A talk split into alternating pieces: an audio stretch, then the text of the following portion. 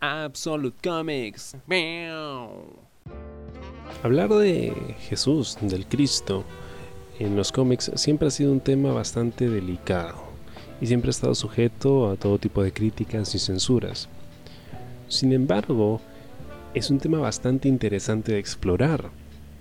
Y es lo que hizo Sean Murphy, uno de mis artistas favoritos, que es conocido, bueno, en su mayoría como pues un artista, un dibujante un excelente dibujante, particularmente efectivo cuando se trata de historias eh, futuristas, cyberpunk, eh, historias que necesitan pues ese dinamismo que él imprime en cada uno de sus paneles.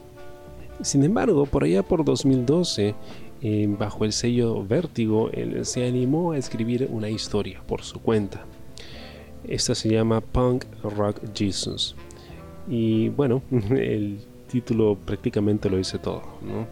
Un Jesús que se convierte en una estrella de punk.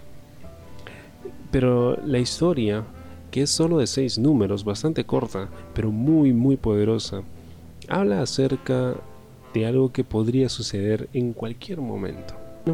Imagina un mundo en el que la ciencia es capaz de clonar a Jesús. Hemos logrado alcanzar un nivel de desarrollo tecnológico no muy distante del que ya tenemos en la realidad, que nos permite clonar al Salvador, pero bajo el control de una cadena de televisión que está a punto de cerrar el negocio más grande de su historia, que es precisamente crear a un clon de Jesús para poder convertirlo en estrella de su propio reality de televisión.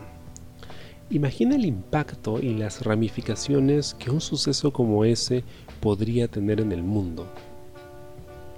Y no estamos hablando solo de creyentes y no creyentes, estamos hablando de cuestionamientos profundamente éticos acerca de quiénes somos nosotros para clonar o crear vida de esa forma. Y más allá con, una persona que independientemente de si crees o no que pudo haber sido el, el hijo de un dios, pues ¿quiénes somos nosotros para crearlo y convertirlo en un producto corporativo que pudiésemos vender al mundo?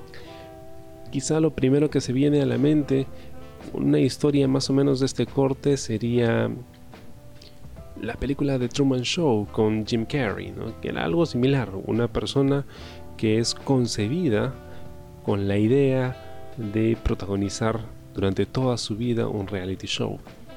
Bueno, si has visto la película más o menos sabes cuáles son las consecuencias de ese tipo de acciones. Y por supuesto para Brian, que es el supuesto clon del Mesías, esto va a tener un alto, alto costo. Y créeme que como lectores vamos a pagar ese precio junto con él. El arte de Sean Murphy es, es realmente cargado, está lleno de detalles, eh, utiliza muchos trazos eh, para resaltar cosas, imágenes, expresiones.